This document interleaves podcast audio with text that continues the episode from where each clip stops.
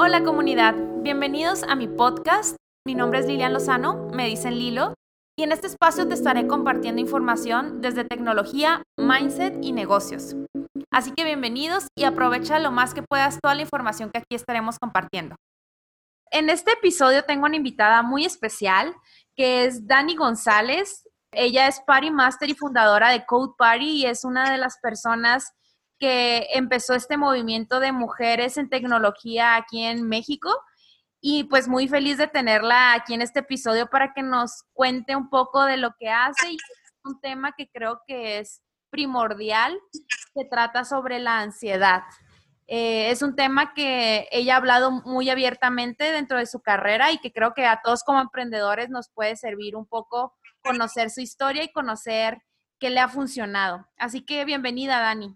Gracias, Lilo. Pues ahora sí que eh, estoy muy agradecida que me hayas invitado a tu podcast y muy feliz de que podamos platicar de un tema pues que todavía es muy tabú, ¿no? Entonces, eh, sobre todo para nosotras las emprendedoras, los emprendedores, va a caer este episodio como anillo al dedo. Así es, y más que estamos viviendo en un momento de reto mental y de, de todos los aspectos, eh, pero antes quisiera platicarles un poquito de Dani. Dani González es una emprendedora y conferencista mexicana, forjada mucho por perseguir sus sueños y metas. Es Party Master y fundadora en Code Party, eh, la forma más divertida de aprender para el futuro. Ella está muy enfocada en desarrollar eh, educación en niños y niñas que tengan que ver con ciencia, tecnología, ingeniería, arte y matemáticas. Ha trabajado con aliados estratégicos como Disney, Uber, Facebook, Google, ATT, entre otras. Entonces, pues estamos muy felices de tenerte aquí, de poder compartir conocimiento contigo, Dani. Padrísimo, pues muchas gracias. ya, ya leíste parte de, de mi trayectoria en el mundo del emprendimiento. Así es. Bueno, y ahora que, como comentas, esa es tu trayectoria, cuéntanos quién es Dani como persona. ¿Qué te gusta? ¿Qué te apasiona? Pues fíjate que me, siempre me he considerado una enamorada del amor, o sea, me encanta como buscarle las cosas buenas a, la vida, muy positiva. Eh, soy amante de Hello Kitty, me encanta, realmente es un personaje que, ayer eh, apenas lo, o sea, descubrí como por qué me gustaba tanto y una de las razones es porque siempre te, la ponen como que puede hacer todo, ¿no? Puede ser maestra, puede ser cocinera, puede ser astronauta. Bueno, me gusta mucho Hello Kitty, eh, me encanta aprender y, pues bueno, creo que soy una, una buena amiga eh, y pues una, una persona muy resiliente al cambio, sobre todo. Qué buena característica la, la resiliencia. Creo que es algo que Em, no nos enseñan tanto en la escuela, pero la vida nos, nos, nos pone ahí diferentes actores. Yo la primera vez que oí ese término fue por mi hermana, mi hermana es psicóloga, y fue en el 2010, creo que me decía, es que los niños necesitan resiliencia. yo, ¿qué es resiliencia? Y cuando descubrí que era resiliencia fue, wow, yo necesito, creo que todos necesitamos eh, la parte de resiliente y más si eres emprendedor, ¿no?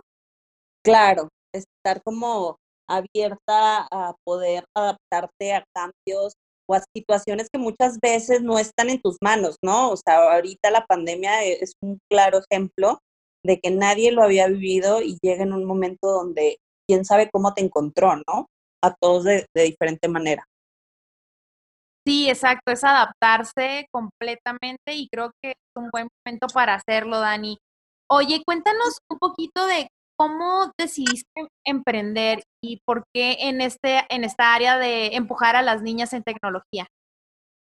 Fíjate, te, voy a, digo, obviamente para no tardarme tanto, voy a resumir un poco.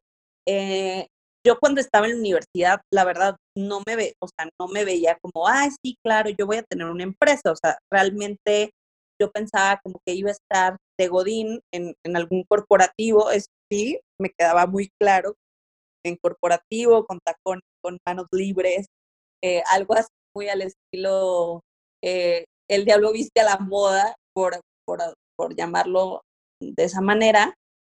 Y no fue hasta que ya me metí a muchos eh, grupos estudiantiles, fui presidenta de la carrera, me metí a trabajar en, en gobierno del estado en, Nuevo León en ese momento porque yo vivía en Monterrey.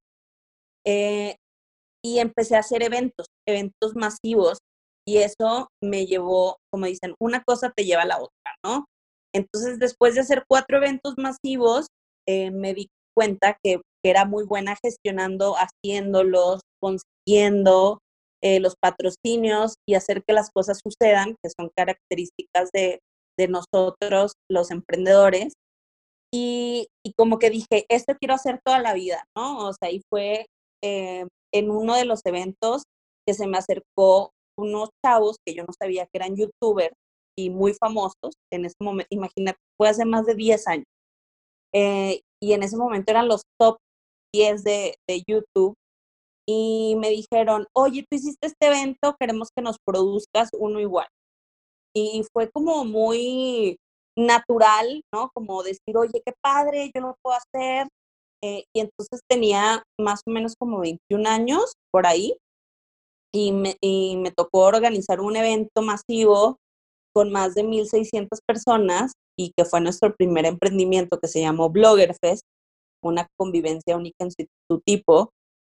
Y dije, y, o sea, y eso, por eso digo, va junto con pegado, ¿no? Porque em, me enamoré completamente de, de, lo que pasaba con estos chavos, o sea, cómo, o sea, cómo las niñas lloraban por ver a un youtuber, ¿no? Entonces me clavé mucho en, en el mundo digital al punto como de decir, oye, ¿por qué pasa esto? En, ese momento el emprendimiento fue todo un éxito, pero a, forma de, de, monetizarlo no lo fue, entonces tenía que encontrar un trabajo y empecé a trabajar en, en, todo lo que tiene que ver con marketing digital y social media para el TEC de Monterrey. Me tocó abrir el departamento justo de marketing digital que apenas comenzaba entonces fue muy empírico, ¿no? Muy empírico y eso me llevó a, conocer, eh, pues, desarrolladores, programados, o sea, pues obviamente desarrolladores, programadores, programadoras, diseñadores que estaban empezando en el,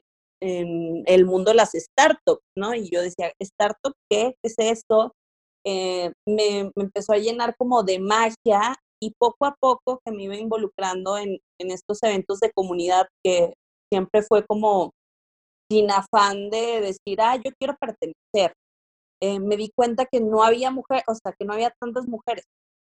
Entonces dije, como que yo quiero hacer algo y obviamente me decían, estás loca, ¿no? Tú no estudiaste ingeniería, no estudiaste nada que ver con, con sistemas, con programación. Y, y de cierta u otra manera yo decía, pues claro, o sea, pues para eso quiero que exista algo eh, que represente a las mujeres que estudiaron a lo mejor otra carrera y que en, en la tecnología veamos la forma en, pues, de emprender, de hacernos más visibles, de sacarle mayor provecho. Y así fue como me metí al mundo de la tecnología y luego llegó ya el momento de pues hacer una comunidad de mujeres en tecnología, después ya el emprendimiento de Code Party, de decir, bueno, ¿cómo aprendes, no? Pues desde pequeños y de pequeñas, y, con este tema que te digo que siempre me metí con, con el tema de las fiestas, de organizar eventos, entonces es como unir justo esas pasiones que a veces uno tiene con lo que te gusta eh, y, y, ya se hace, ¿no? La magia. Entonces así más o menos empecé y, he ido por el camino. Qué padre, eso que mencionas de mm, mezclar la magia o mezclar tus pasiones es totalmente, creo que es de las cosas más satisfactorias que puedes encontrar. Yo también me fui metiendo, yo también vengo de otro background y cuando entré a la parte de comunidades me di cuenta que la gente se, se juntaba solamente por el gusto de aprender, ¿no? Y eso fue lo que a mí me llamó mucho la atención y tienes mucha razón eh, en, que faltan y faltan más mujeres que ya empiezan a ver comunidades de mujeres y pues sí, al final de, los niños son los que si traen este mindset desde chiquitos, pues va, va a ayudar mucho. Entonces, ¿cómo empezaste a a monetizar esta parte, ¿no? De, ok, encontré mi pasión, eh, quiero ayudar y quiero generar valor en los niños, en meterlos a sistemas. ¿Cómo empiezas a monetizar esa parte de negocio? ¿Cómo te diste cuenta, ah, ok, esto ya es un negocio y es mi emprendimiento? Pues fíjate que, que fue muy, o sea, empezó a ser muy orgánico, ¿no? Principalmente em, cuando, cuando empezó Code Party, o sea, empezó literal como una metodología gratuita eh, que se distribuía a través de embajadoras, eh, porque empezó proyecto siendo para puras niñas, ¿no? Eh, y esta metodología la hacíamos en conjunto con Google, porque había sacado una página para aprender a programar que todavía está disponible y se llama madewithcode.com. Entonces, em, digamos, hicimos la primera prueba piloto en las oficinas de Google y automáticamente la gente como que fue, oye, está muy padre, ¿cuándo lo vuelves a hacer? Yo lo quiero volver a intentar, eh, me gustaría llevarlo con esta marca.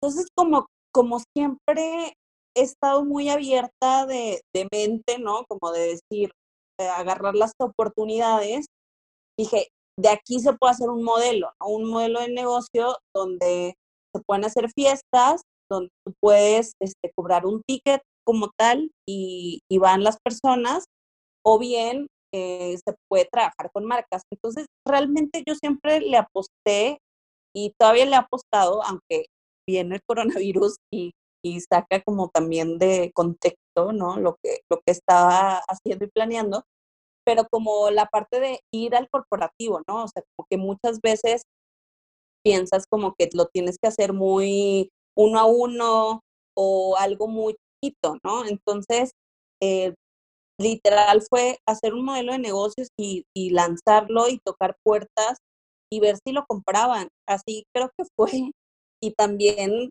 eh, fue también como decidirme a, venir a la Ciudad de México, ¿no? O sea, yo estaba viviendo en Monterrey y dije, ¿dónde están los grandes corporativos? Están en Ciudad de México, quiero ir y ver qué pasa.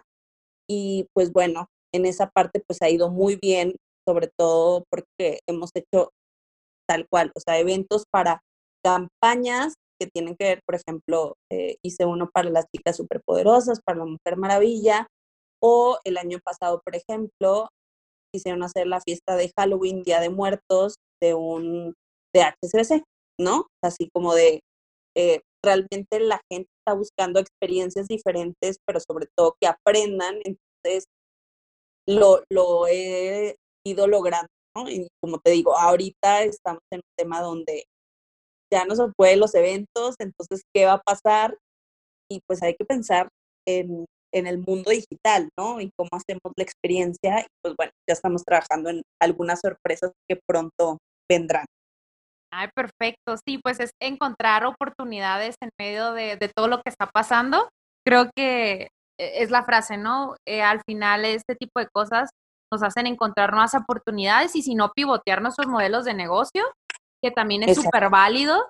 Y pues siempre tener mindset de, de, adaptabilidad y creo que pues tú eres un, un ejemplo de eso, ¿no? Y, sabes, ¿Ah? ay, perdón, y sabes también que me gustaría agregar que, que a mí me, ha enseñado un poco como la vida o el camino de que a veces hay ideas, proyectos, negocios que tienen fecha de caducidad y que tienes que soltar y que tienes que dejar. Y, y, yo creo que ahí empieza un poco la ansiedad de lo que vamos a platicar hoy. Hoy no, pues hiciste una perfecta introducción a ese tema de pues dejar y soltar.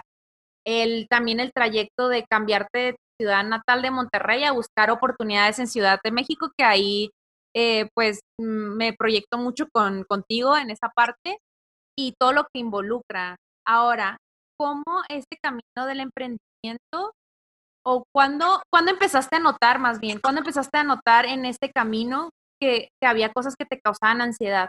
Desde me imagino que la parte de, estabilidad financiera, emocional, el no estoy yendo a una oficina o estoy rodeado de otras personas, porque puede ser un camino un poco solitario.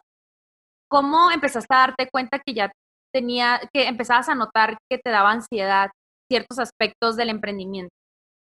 Fíjate que es muy curioso porque siento que, viví muchos momentos de ansiedad controlada, se podría decir, hasta que un día ya fue ansiedad, o sea, eh, médica, ¿no? O sea, como ya de controlable. Entonces, mira, yo creo que eh, mientras estaba empezando a emprender, tenía un trabajo y ahí notaba como que me quería salir del trabajo, o sea, ya que se acabara mi jornada laboral, la, la verdad tenía un horario bastante flexible, o sea, salía a las cinco y media de la tarde para llegar a mi casa y empezar como a trabajar, ¿no? En mi nuevo emprendimiento. Sin embargo, esa parte económica, pues, digamos, no, no le sufría, ¿no? Después, cuando ya empecé a, a, a futurear, ¿no? A, decir, ya me voy a la Ciudad de México, ya quiero, me siento estancada en este trabajo godín, ya quiero hacer cosas por mi cuenta y echarle todos los kilos y ver qué sucede. Entonces, el paso número uno creo que fue pues la incertidumbre económica que es y ha sido y creo que, que nunca hay recurso suficiente, ¿no? Para, para hacer lo que quieras, pero también cuando vas empezando. Entonces, eh, sentía mucha, mucha ansiedad, o sea, como mucha sudoración en las manos, eh, un poco como de sentimientos de como agitado el corazón, pero lo que te digo, controlable, ¿no? O sea, como más bien pensamientos de yo quiero lograrlo, pero me da miedo, nada más. O sea, ahí se quedaba como en el miedo ligerito. Después, eh, cuando me vine a la Ciudad de México, empecé a detectar en la forma, o sea, tuve ese peso en mi caso, ¿no? O sea, subí de peso, yo creo que porque te, como te comes todas las emociones reprimidas, o sea, eh, sí, lo noté, o sea, por ahí, eh, como este cambio de, de, decir, ya no estoy en mi casa, en, el DEPA donde estaba, en mi caso yo llegué, eh, ahora sí que a quedarme, o sea, todavía no tenía dinero ni para la renta, entonces fue como a quedarme en, en casa de, de una persona que pues me lo estaba, digamos, como prestando, ¿no? Y después, posteriormente, pues ya como decir, oye, eh, que, que las personas empiecen a conocer lo que haces, que te empiecen a comprar. Y algo que me detonó muchísimo, yo creo que ahí fue un momento literal donde pues me explotó todo, me explotó la paloma. Eh, me aventé un crowdfunding y sin saber, o sea, sin saber cómo era, eh, pidiendo alrededor de 165 mil pesos. No me acuerdo si fue más o menos, pero era menos de dos meses, era de campaña. Y te empiezas a dar cuenta que la gente no te apoya, o sea que, o sea, no, o sea que no te va a dar eh, dos, tres pesos. Y esto estoy hablando que fue a lo mejor hace cuatro años, cuatro o cinco años, cuando todavía este, siento que, el modelo de que alguien te, te done dinero para hacer tu emprendimiento, o sea, todavía es un poco más locochón. Entonces, ahí me empecé como a, a notar que estaba muy estresada, lloraba mucho, em, decía cómo lo voy a hacer, organizé una fiesta, o sea, como que muchas cosas eh, pasaron por ahí y ahí lo empecé a, pues siento, controlar, ¿no? Después eh, fue creciendo pues la responsabilidad, lo que hacía y tuve una situación nada agradable. Eh, realmente me asocié mal, o sea, con, con la persona que, que, tenía un proyecto y eso, quieras o no, te empieza a generar eh, pues mucho estrés emocional, ¿no? Entonces yo siento que para ese momento como que todavía sabía eh, para esto entre el crowdfunding y darme cuenta que me había asociado mal y todo este asunto, em, pues me, se me dispara el hipotiroidismo, que una de las también como efectos secundarios eh, que te puede dar, ¿no? O sea, más allá de que se te cae el cabello, eh, es una, o sea, te puede dar depresión, te puede dar estrés. Entonces, digamos que yo traía ahí un cóctel muy, muy jugoso, ¿no? Entonces creo que que no fue hasta que, fíjate que, o sea, yo creo que no quería soltar, o sea, no quería soltar, o sea, como decía, híjole, es que me gusta mucho lo que hago, pero ya no estoy contenta con el trabajo, ya no estoy contenta con, las personas, o sea, en, este caso con la persona que me asocié. Eh, y sentía que me estaba como que comiendo esto y, y, me di cuenta que no quería soltar, no quería dejar ir, que no quería este, que pasara como todo, pues a nadie le gusta, ¿no? O sea, a nadie le gusta una ruptura de pareja o, o lo que sea, y en mi caso pues era pues un emprendimiento como un hijo, ¿no? Entonces, eh, creo que, que, después de la separación ahí vino como el golpe, ¿no? O sea, como el golpe ya de es, que estuve mucho tiempo mal, ¿no? O sea, mucho tiempo guardándome las cosas. Eh, a veces creo que la ansiedad también se proyecta más con todo este tema de, de no, no decir lo que piensas, literal, porque todo lo que, lo que pasa, y, más porque lo he tratado eh, con, pues, con doctores, con personas, es que muchas veces es, te vienen pensamientos a tu cabeza que te generan angustia, que te generan miedo, pero el problema es cuando ya te empieza a paralizar, ¿no? En mi caso, me empezó a paralizar al punto de que tuve que hacer un, un break, ¿no? O sea, un espacio de, de casi medio año de decir, no voy a hacer nada, o sea, pero me daba miedo, me daba ansiedad meterme a Facebook, meterme a Instagram. Em, empecé a pensar como, es que mi contenido a quién importa, ¿no? O sea, subo, no subo. Yo, por ejemplo, y, todavía me cuesta, ¿eh? Porque siento que apenas lo estoy retomando, pero era de compartir diario, ¿no? O sea, compartir eh, un pensamiento, lo que estaba haciendo, o que estaba trabajando, o alguna frase motivadora o lo que fuera y de repente yo decía, es que ya no soy yo, o sea, literal ya no soy yo, eh, ya no puedo, o sea, me daba miedo abrir la computadora, abrir el correo y creo que eso es algo súper fuerte cuando, cuando dices, ¿qué me pasa? ¿No? O sea, en teoría estoy haciendo lo que amo, pero me da esta parálisis por el análisis y pues me di cuenta que eso se llamaba ansiedad, ¿no? Entonces creo que, a mí me lo explicaron que muchas veces eh, pues le puede pasar a cualquiera y en mi caso es que pues tienes tanto que, de repente desajustas los químicos de tu cerebro, ya puede ser eh, por alguna situación o que puede ser em, también genética, eh, puedes tener un trastorno de ansiedad tal cual, y, bueno, y en mi caso fue como decir, pues me voy con especialistas, me voy con personas y ahorita pues siento que ya vivo una vida libre de ansiedad por el momento, pero también estando muy consciente de que se pueden oír y si no se va está bien, pero ya tienes que aprender a controlarla y aprender como a decir, hola, necesito ayuda, ¿qué hago? Y bueno, más o menos por ahí por ahí No, súper interesante como comentas el journey y, y la parte de cuando sueltas, como dijiste, al final el emprendimiento es tu hijo y la persona con que te asocias es tu marido, tu esposa y es algo que siempre hablo con mi socio de, oye, estamos creando entre los dos y pues es súper importante la comunicación y demás.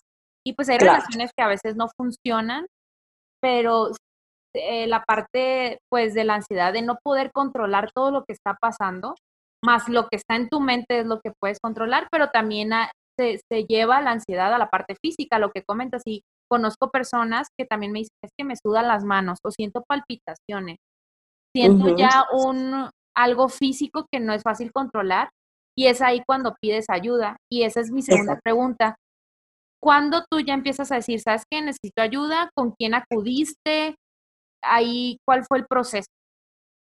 Fíjate que eh, a mí me pasó, como te digo, o sea, como estar muy, em, muy nerviosa o, tenía estos, em, ¿cómo se dice en español? Como triggers, como detonantes. Ah, detonantes.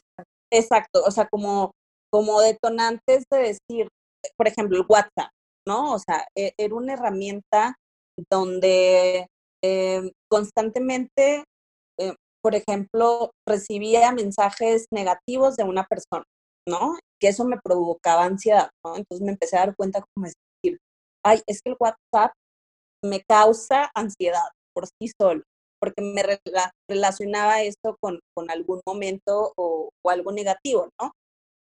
Sin embargo, eh, creo que en mi caso muy particular fue cuando, cuando empecé a ver, eh, como te decía, o sea, la ansiedad puede ser como de, ay, es que me sudan las manos porque voy a dar una presentación y siento que no lo voy a hacer tan bien. Pero luego ya llega un momento en el que dices, oye, es que no me puedo parar de la cama, es que siento que voy a vomitar. O sea, a mí me pasó esto, o sea, a mí me pasó como esta parte de, híjole, o sea, es que siento un dolor raro en el pecho, este, como mucha presión, o sea, me pasó en un Uber, por ejemplo, que no podía como respirar, y luego me pasó, este, estando en, en mi cama que decía, es que no me puedo parar, o sea, hubo días que literal no me podía parar, o me paraba poquito y listo, ya no quería pensar. entonces eso dije, no, o sea, cuando empiezas así a ver como una espiral, porque es, la verdad, creo que como es un tema tan tabú, te da miedo pedir ayuda, ¿no? O sea, te da miedo que te digan, oye, es que, este, eres una floja, ¿no? O, ¿qué estás haciendo? Y a veces, o sea, son temas que no puedes controlar. Entonces, yo la verdad primero intenté todo, o sea, como todo hablamos, como decir, primero decir, voy a respirar, ¿no?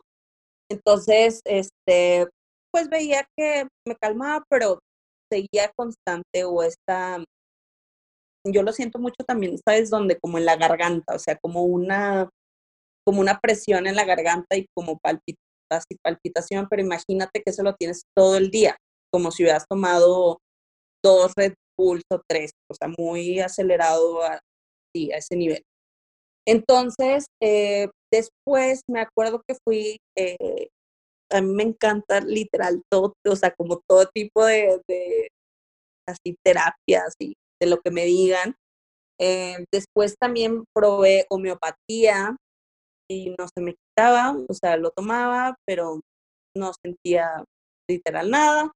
Luego fui a una terapia que era constelaciones familiares, dije a lo mejor por ahí, eh, y no nada. Luego empecé a ir con, eh, con una psicóloga y fíjate que fue súper interesante porque eh, ya al sentarme con ella y platicar, o sea, ella misma me dijo, ¿sabes qué, Dani? O sea, esto es un tema que no, o sea, no te puedo, o sea, porque yo llegaba y me sentaba y decía, es que, no sé, digo, es que aparte muchas veces la ansiedad viene pegada con la depresión, ¿no? Y en mi caso, a mí me dio las dos al mismo tiempo, o sea, ansiedad y depresión. Entonces yo llegaba y me sentaba y le decía, es que no sé por qué estoy triste, o sea, no sé por qué estoy triste, eh, estoy triste de la nada, o sea, estoy como triste de la nada, no sé qué pasa, pero me siento muy preocupada, eh, no sé qué quiero hacer, tengo muchos días, haz de cuenta como sin mucha confusión, más aparte todas las dolencias como físicas, emocionales. Entonces ahí fue cuando me dijo, oye, te voy a recomendar un psiquiatra. Entonces fue un tema como, como de decir, no, o sea, lo primero que yo pensé en mi cabeza fue, no, ¿cómo voy a ir a un psiquiatra? Este, no estoy loca, o sea, es lo primero que la verdad tenemos como este estigma, ¿no? O piensas o piensas que el medicamento te va, te va a hacer algo eh, malo, ¿no? Eh, porque también, o sea, este, porque también había tenido un episodio malo, o sea, con, con, con medicamento, este, digo, ahorita ya estoy contando la segunda vez, porque ya me dio dos veces, o sea, que estoy cañona, o sea, me dieron dos. ¿Te dio dos episodios? Dos episodios grandes, o sea, uno, digamos, como como seis meses después de, la ruptura, o sea, de, mi primer, que te digo, el divorcio, que tiene lógica, ¿no? Y ahí me dicen, tiene lógica porque es como un duelo y, acabas de, de, terminar algo que le dedicaste cuatro o cinco años de tu vida. O sea, era normal. pero digamos que ahí este, me fue mal con el medicamento, ¿no? O sea, me fue mal con el medicamento y me puse muy eh, exacerbada, o sea, como muy, eh, ¿cómo se puede decir? O sea, tiene un nombre médico que se llama hipomanía, que es cuando estás o sea, muy acelerado. Esa es la palabra, muy acelerado. Entonces, fue, bueno, eso fue todo un tema para que me regularan, cambios de doctores, etcétera. Y luego me vino el pico de la depresión y ahí fue cuando no podía, o sea, de nueva cuenta, volver a lograr a ir con una psicóloga de cierta forma, este, que mantuviera. Eh, y yo, lo, la verdad, pues con esa previa experiencia que te digo mala, pues tenía mucho miedo, ¿no? Como de volver a, a tomar algún medicamento.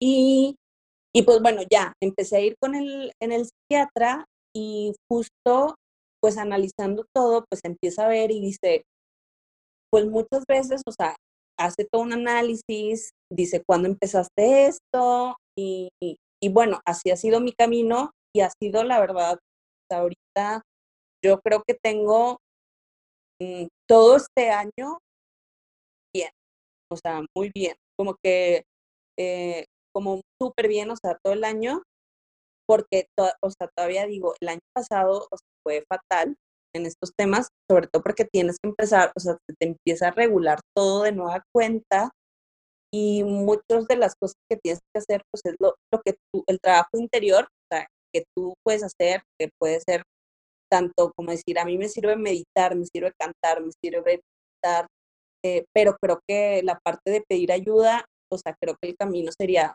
ir con una psicóloga o psicólogo y posteriormente ellos son los que son los más aptos para decir, voy con, pues, ve con un psiquiatra y que te recomienden uno, ¿no? Claro, y totalmente de acuerdo. Y aunque no tuviéramos episodios de ansiedad o depresión, yo siempre he sido muy abanderada de la, de la salud mental y que no necesariamente lo tengamos que hacer cuando estamos en el momento. Yo en lo personal he ido al psicólogo y es algo que me encanta, que me encanta hacer, porque aprendes tanto Em, y, que, y que soy muy curiosa de cómo funciona nuestro cerebro. Entonces también eh, me, nutre mucho tener esas conversaciones y, y, pues la parte del estigma, ¿no? Del psiquiatra o las medicinas, estoy loco, pero cuando se necesita ayuda de ese tipo también es súper válido hacerlo. Ah, tenemos esas herramientas y yo creo que por ahí va mi última pregunta, es con respecto a proceso como comentabas, se vale cantar, se vale hacer cosas que tal vez bajen poquito tus niveles de ansiedad y también se vale entender y detectar cuando te está dando ansiedad, porque luego pasa que estás en una situación y te sientes de cierta manera que no sabes por qué te sientes así, pero cuando una vez que lo haces consciente ya puedes tomar cartas en el asunto. Entonces, mi pregunta va a cómo empiezas a detectar que a manera física, bueno, a ti se puede manifestar de diferentes formas, a ti se, manifiesta, se ha manifestado de una manera, pero cómo empiezas a ser consciente de, ay, me está dando ansiedad. Y lo segundo es, ¿qué herramientas o qué procesos o ya nos comentaste la parte del psicólogo, a ti te han funcionado? Pues bueno, mira, fíjate, que la, la ansiedad eh, como tú dices, a, todo mundo le puede dar de diferente forma.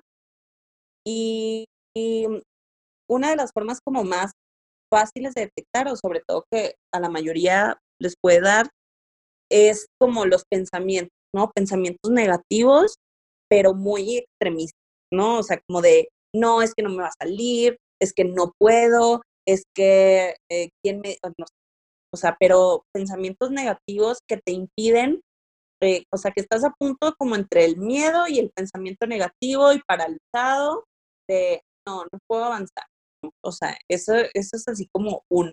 Otro eh, puede ser eh, la sudoración en las manos, la palpitación, la falta como de, de aire, o sea, de, de, estar como respirando mal, ¿no? O, no estar respirando. Y otras de, de las formas que puede ser es que como ganas de, de vomitar, o sea, eso es también, eso es ansiedad pura y mareo, también puedes marear.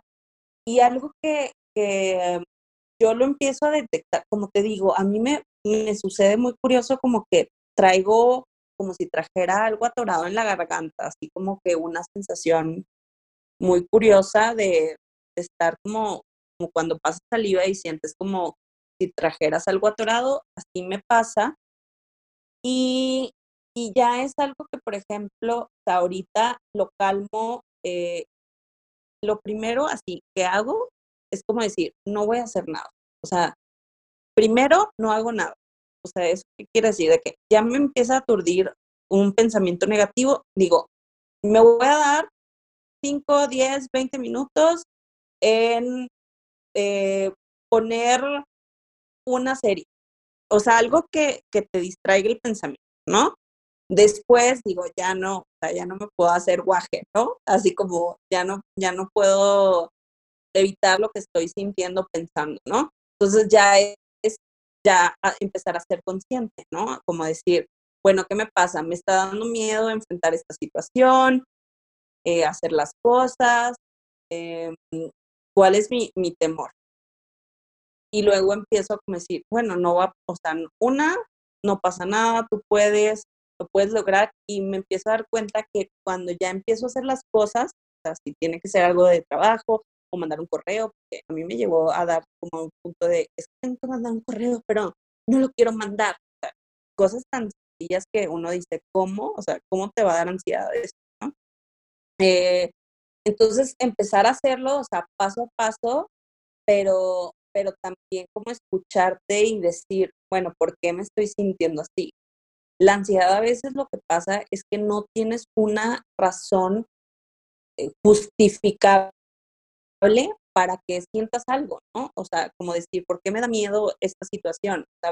Realmente a veces no, y, y creo que lo más grande de detectar cuando estás pasando por esto es no ser tan, tan mala o malo contigo mismo. O sea, como que siento que muchas veces nos juzgamos o decir, no, es que tú puedes hacerlo o tienes que hacerlo o tienes que durar 20 horas trabajando porque así, así dice, ¿no? Así dice la regla. O, o sientes, te, te autopresionas para, para decir, no, es que yo dije que voy a lanzar tal cosa para tal día, pero nadie lo sabe más que tú. Entonces creo que así es una forma como de empezar a bajar la ansiedad, eh, sobre todo si estás emprendiendo y, creo que una de las, de las buenas prácticas que te digo es, eh, las respiraciones creo que son muy buenas, o sea, puedes meditar o puedes hacer literal respiraciones de, de pausas.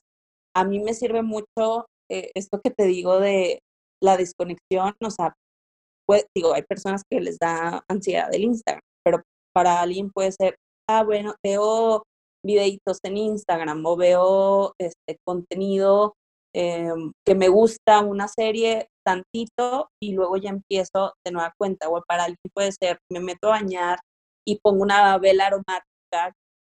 Eso de desconectarse y tomarse un tiempo para ver qué está pasando, así como salirte un poquito de tu cuerpo y decir, ok, pausa. Está súper bien lo que dices, sobre todo como decir, ah, bueno, si no funciona, lo que sigue o lo que viene, y creo que eso es una buena buena mentalidad y de verdad lo he aprendido a, a piedra y todo. O sea, es la única forma de decir, va, o sea, me animo, me aviento y lo que, vi, y lo que sigue.